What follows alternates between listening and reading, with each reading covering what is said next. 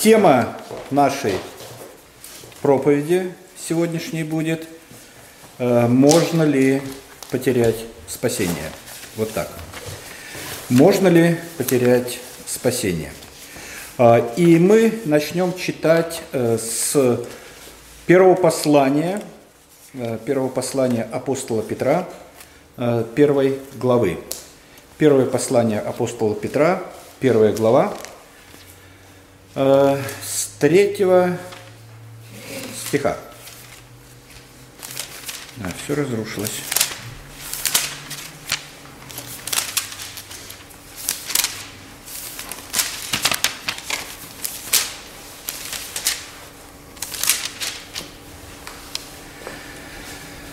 Благословен Бог и Отец Господа нашего Иисуса Христа, по великой своей милости, возродивший нас воскресением Иисуса Христа из мертвых к упованию живому,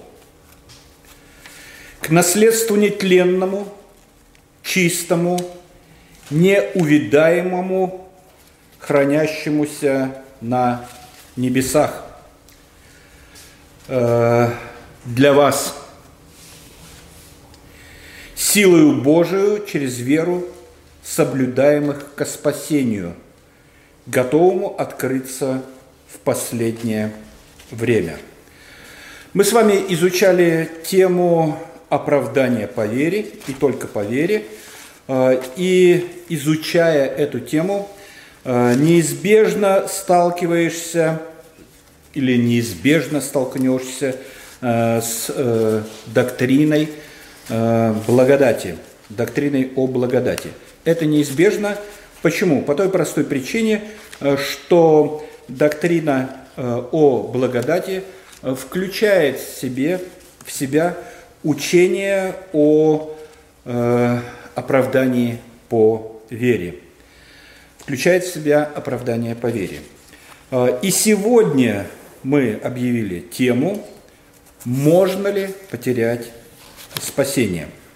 И я во всеуслышание заявляю, а, что истинно верующий человек сохранится в вере до конца, до конца своих дней – а, и в то время, когда во многих других церквах учат тому, что это неправда, что возрожденный свыше человек может потерять спасение, а, мы заявляем, это невозможно.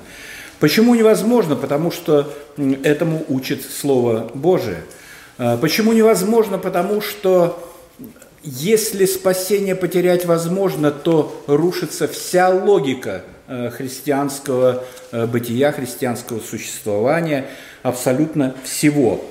Э, и поэтому вот мы подходим к такой теме. И я хочу сказать, что если, если спасение нестабильно, то есть если спасение нестабильно, если его можно потерять, а, то и избрание нестабильно. Э, это получается как э, игра в кости, что выпадет. А если избрание нестабильно, тогда нестабильно и оправдание. Тогда нестабильно оправдание. Сегодня оправдан, завтра не оправдан. Послезавтра оправдан, потом опять не оправдан. Э, а если оправдание нестабильно, то ставится под сомнение вопрос о стабильности освещения. Сегодня я освещаюсь, завтра я не освещаюсь, послезавтра не освещаюсь, а после-послезавтра снова освещаюсь. А если освещение нестабильно, то нет абсолютно никакой гарантии э, в том, э, что мы прославимся. А это полностью уже противоречит тому, что пишет апостол Павел в послании к римлянам в 8 главе. 8 э, главе. И если ставить под сомнение и э, стабильность спасения, и стабильность избрания, и стабильность освящения, и стабильность, что там еще мы перечислили, то вообще ставить, можно поставить под сомнение э, и призыв Божий, и призыв Божий, а также спасительную работу Бога Отца, спасительную работу э, Бога Сына и спасительную работу Святого Духа. Святого Духа. А, что делает учение о спасении прекрасным, вот прекрасным, так это непоколебимость спасения. Непоколебимость спасения. А, и на самом деле непоколебимость спасения или то, что спасение вечно, а, дается один раз и навсегда, это было учение Первой Церкви. И в Библии очень много э, мест э, в Священном Писании, где говорится о том, э, что спасение возрожденного человека гарантировано, гарантировано, гарантировано. И поэтому мы верим в учение о вечной безопасности верующих. И один из отрывков, который говорит об этом – Э, есть отрывок из э, первого соборного послания апостола Петра, который мы с вами э, прочитали. Почему? Потому что этот отрывок и вообще вот начало послания – это славный гимн хвалы Богу за вечное спасение, которую поет апостол Петр. Апостол Петр. Благословен Бог и Отец Господа нашего, Иисуса Христа, по великой своей милости, возродивший нас воскресением Иисуса Христа из мертвых к упованию живому, к наследству нетленному, чистому, невидающему, хранящемуся на небесах. Хранящемуся на небесах. Так говорит апостол э, Петр. Э, и э, силой Божию – соблюдаемых ко спасению. Силой Божию соблюдаем, соблюдаемых э, через веру, соблюдаемых э, ко спасению. Петр поет славу Отцу Небесному. Он восхваляет Его за то, что Отец Небесный через Господа Иисуса Христа даровал ему то, что Он даровал, что Он даровал ему веру, а вера даровала спасение э, раз и навсегда. А, и вот в данном отрывке, который мы прочитали, э, есть два действия, э, которые совершил и совершает Господь Бог. Первое – это было в прошлом и записано в прошлом времени. Второе – это то, что Бог делает сейчас. Сделал, возродил воскресением Иисуса Христа из мертвых к упованию живому. Это факт, это совершившееся дело, которое сотворил Господь Бог.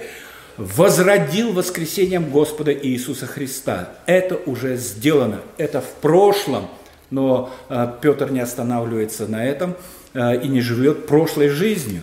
Э, он живет сегодняшним днем э, и надеждой на будущее. Э, что же делает сейчас?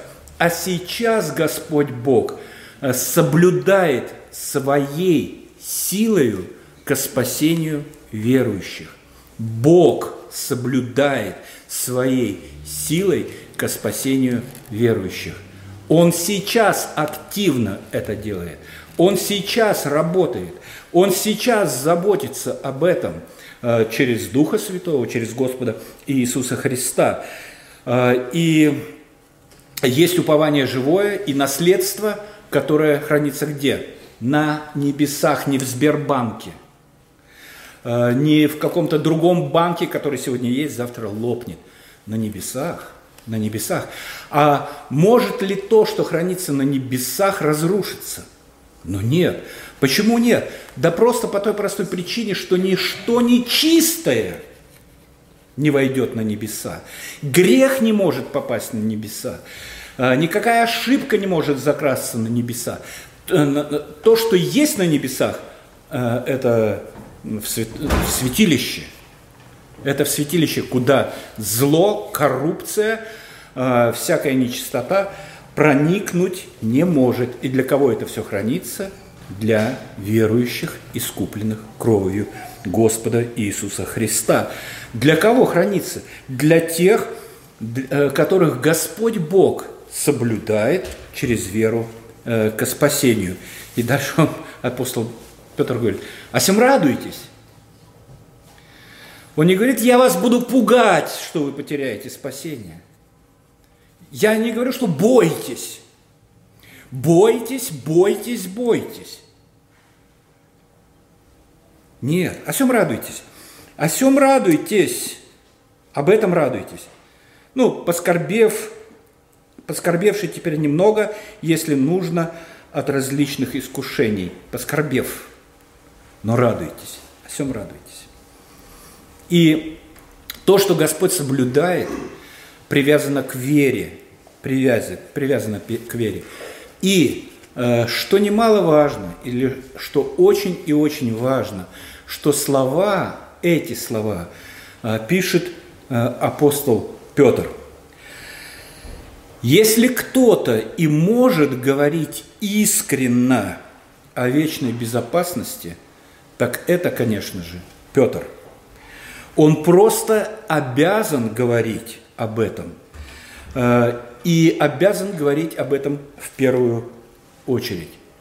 Посмотрите на жизнеописание Господа Иисуса Христа, э, которое дано в четырех Евангелиях. Кто, кроме Иуды, Иуды мы вообще в счет не берем, колебался больше всего? Петр. Петр. Кто самый нестабильный из апостолов? Петр. По крайней мере, Писание так показывает. Э, Петр, он по своему опыту знает, что такое упасть. Он знает, что такое падение. Э, знает, как никто другой из апостолов. Почему? Потому что он прошел через это.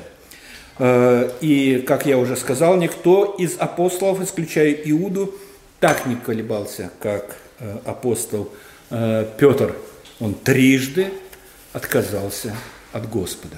Трижды отказался от Господа и предал Его. А, если рисовать картину объективную, амбициозный, завистливый, слабый – это Петр. Но что в нем видит Иисус? Ты камень. Почему? Почему такая разница? Почему то, что видит человек, и то, что видит Господь Иисус, совершенно разные картины? Да очень просто. Почему? Потому что Иисус знает, что Петр соблюдаемый к спасению. Соблюдаемый к спасению. И это в руках Божьих. Это в руках Господа Иисуса Христа.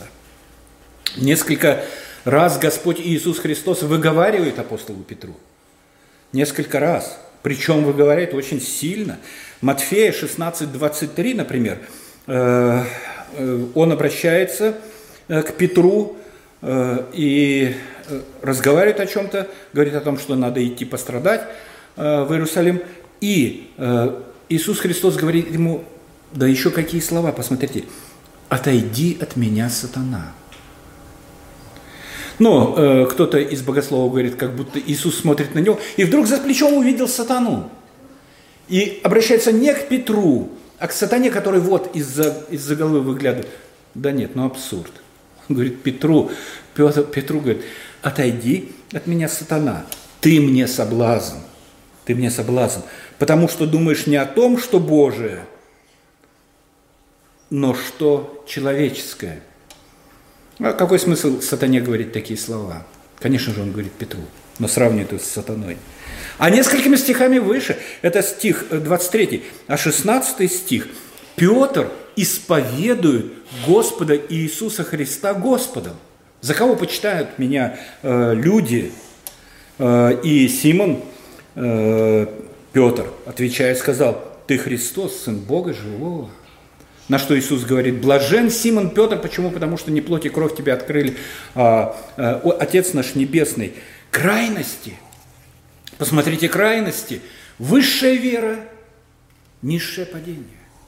Высшая вера – низшее падение. Крайности, крайности, но благодаря тому, что он силою Божию соблюдаем через веру к спасению, он каждый раз поднимается. Он каждый раз поднимается. Каждый раз поднимается. После отречения той ночью, когда взяли Господа Иисуса Христа, он горько плакал, вспомнив слова Иисуса о том, что трижды отречешься от меня. От меня. Почему? Потому что Дух Святой обличил его. Потому что Дух Святой восстанавливает Петра в вере. Он вливает в него новые силы. Он открывает его глаза. Он учит его. Вот еще свидетельство у э, евангелиста Луки. Э, Иисус говорит, Симон, Симон, вот сатана просил, чтобы сеять вас как пшеницу. Э, отступление. Сатана не все властен. И не надо приписывать ему то, что он всемогущий, что он может там э, зачеркнуть дела Божии и поступить по своему усмотрению. Он говорит, Симон, сатана просил сеять вас как пшеницу. Но э, здесь какой смысл сеять? Сеять это не разбрасывать зерно, а сеять в сите. Пшеничку насыпали, но я не знаю, э, чтобы мелкие камешки просыпались оттуда, а, или какое-то другое зерно, а пшеница осталась. Вот трясти вот так вот. Трясти. Сатана просил трясти вас. Вытрясти. Ну, точно как, э, точно э, параллель можно найти, когда пришел к Иову, э, просить к Богу пришел сатана, просить об Иове. Да он верит только потому, что ты его благословляешь. Дай мне возможность, я ему покажу. Э, и Господь позволяет сатане делать. То есть сатана не самостоятельная личность. Злобная, но не самостоятельная. Никакой абсолютной властью не обладает. И ничего сделать, кроме того, что ему позволено, он не может. Не может. То есть сеять, просил сеять э, как пшеницу, трясти, насколько реально верующий этот человек. И дальше Иисус говорит, но я молился о тебе, чтобы не оскудела вера твоя. А помните первосвященническую молитву Господа Иисуса Христа, 17 глава Евангелия Иоанна, где об уверовавших по слову их, и о них молюсь, чтобы тех, которых ты дал мне, сохранил. Сохранил. Теперь э, такой вопрос. Э, слышит ли Отец молитву Иисуса Христа? Безусловно, Он слышит все молитвы. Отец слышит любую мольбу и вздох. И наши, верующих и неверующих. Слышит все. Второй вопрос. Ответит ли Отец на молитву Сына? Да, безусловно. Почему? Потому что Иисус, в отличие от нас, знает волю Отца Небесного и молится всегда согласно воле Отца Небесного. То есть Он просит то и молит о том, что угодно Отцу, что в Его планах. Так вот, Он говорит, я молился о тебе, чтобы не оскудела вера твоя. Оскудела?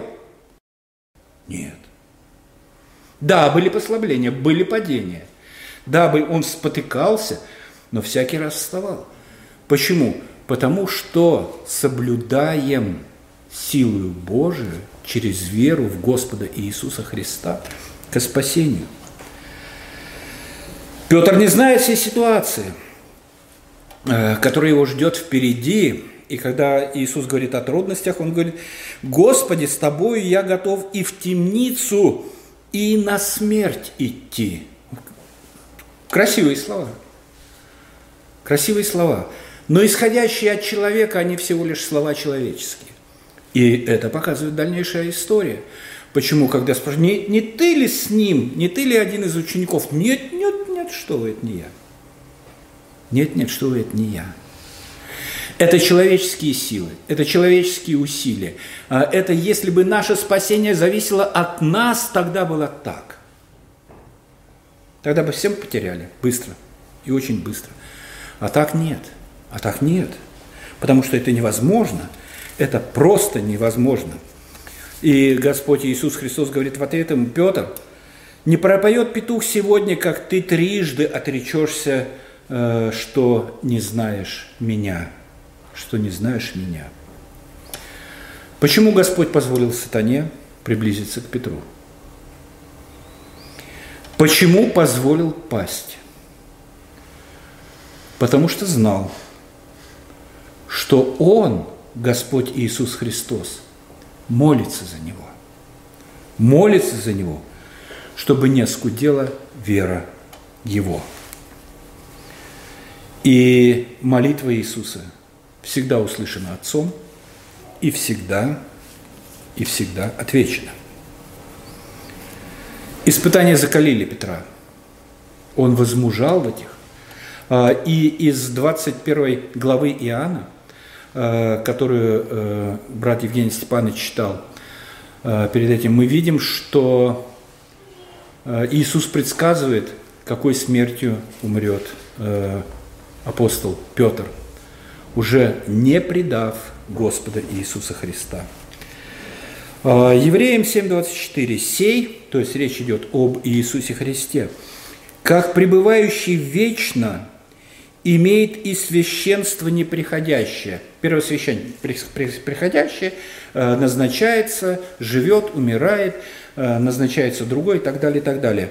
А Господь Иисус Христос, первосвященник неприходящего, находится на небесах, э, сидит э, одесную по правую руку Бога Отца и ходатайствует за нас, ходатайствует постоянно и в молитвах, и в свидетельствах о том, что Он заплатил кровью за грехи того брата или той сестры. Так вот, священство, священство неприходящее, Посему, то есть поэтому, поэтому и может всегда спать, спасать приходящих э, к Нему через э, Бога по вере, будучи всегда жив, чтобы ходатайствовать за них, чтобы ходатайствовать за них. Всегда спасать. То есть не когда-то только спас когда-то, а постоянно. Почему? Потому что апостол э, Павел тоже пишет – Э, не как достигшие, а простираясь вперед. Значит ли это, что мы сейчас не спасены? Спасены. Но мы сейчас находимся на, э, вот, на этой первой ступени, на платформе, э, когда, когда мы имеем спасение, гарантию жизни вечной, обитание на небесах, а мы еще не вошли. Еще не вошли. Гарантия есть, что войдем, но когда войдем, и тогда уже не будет там никакого греха, а, там не будет доступа никакого греху, и тогда вот это спасение, когда не будет никакого доступа к греху, будет уже в совершенстве. Не то, что оно должно измениться, нет, ни в коем случае, а то, что э, в совершенстве. Э, и э, так оно и есть. И, и после воскресения Господа Иисуса Христа апостол, апостол Петр тоже немного ну, вел себя не совсем, так можно сказать, по-геройски, да, по-геройски. А Иисус сказал, идите, ждите меня в Галилею, 21 глава. Пошли, а, говорит, я пойду рыбу ловить. Пошел, пойду рыбу ловить. Ученики, ну и мы с тобой. Пошли, пошли рыбу ловить. Все, все, все, все бросили, э, не надо ничего, уже пойдем рыбу ловить, это наше любимое занятие. Но, наверное, Многие братья любят рыбалку. Если были бы водоемы с рыбой близко, то, ну, может быть, сидели, не вылазили бы. Э, ну, кому как. А, но вот они были профессиональные рыбаки, они знали, куда забрасывать сети, в какой час э, суток, утром или вечером, или ночную, э, сюда или сюда, ничего не поймали. Ничего не поймали, сходили на рыбалку, а Иисус говорит, вот сюда закинь. Ну, а что, а что изменится? Вот сюда мы кидали, а здесь что? Вдруг и 153 рыбы, да, больших, больших. И вот здесь они не плавали, а вот здесь плавают. Ну как так может быть? Вот лодка жесткая, здесь, не, здесь нет ни одной рыбы, а здесь, здесь как комок какой-то такой, скопище. А, ну, открываются глаза, конечно же, видят Господа, а, и потом а, спрашивает его Иисус, любишь ли ты меня больше? Больше, ну, в синодальном, а, чем их, где-то, чем это. Это может быть, можно трактовать, чем сети, чем лодки, чем рыбалку. Любишь ли ты больше? Да, конечно, Господь, люблю больше. Второй раз, любишь ли ты меня больше? Да, Господь, да, Господь. Третий раз, третий раз, третий раз – опечалился. Почему опечалился? Почему опечалился? Вспомнил три раза, пел петух. Ты знаешь, Господи, вот ты знаешь, что люблю. Да? Э, братья и сестры, мы слабые. Мы слабые. Мы, мы спотыкаемся. Мы падаем. Э, нам не здоровится. Э, мы духовно ослабеваем – и это реально, но потом происходит что-то удивительное, и все восстанавливается. Это свидетельство истинности веры. Это свидетельство того, что Дух Святой работает с нами. Э, вся Троица работает э, на спасение искупленных Господом Иисусом Христом. Все работают. Да, спотыкаемся, да, слабые. Господи, Ты знаешь. Люблю, люблю ли я тебя? Ну, не надо уже громких слов. Господи, ты знаешь. Ты знаешь. Но слаб я, слаб. Помоги. Конечно же, поможет. Безусловно. Э, безусловно. Почему? Потому что есть э, много примеров, э, таких, как казалось бы, жутчайших отступлений людей от веры, которые потом вдруг попадают э, в главу героя веры послания к евреям. Это просто удивительно и потрясающе, тут тот же Самсон.